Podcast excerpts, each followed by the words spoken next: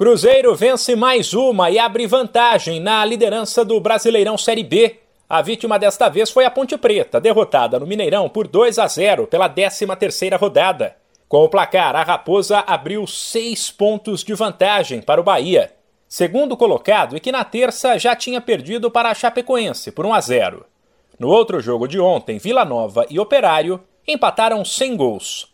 A rodada segue nesta sexta-feira com mais duas partidas. Sete da noite no horário de Brasília, o Criciúma, que briga para chegar no G4. E o Brusque, que tenta se afastar do Z4, fazem o clássico catarinense. E às nove e meia tem duelo entre CRB e Ituano, que no momento brigam para não cair. No sábado serão mais quatro partidas. Se vencer o Sampaio Corrêa às onze da manhã em casa, o Grêmio entrará provisoriamente no G4. Depois, para se manter na zona de classificação, o tricolor teria que secar o esporte no clássico fora de casa contra o Náutico às seis e meia.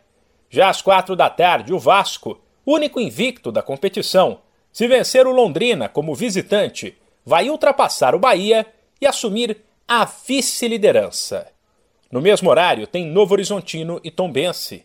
A 13ª rodada da Série B termina domingo, 11 da manhã, com um duelo entre os desesperados Guarani, vice-lanterna, e CSA, primeiro time fora do Z4. De São Paulo, Humberto Ferretti.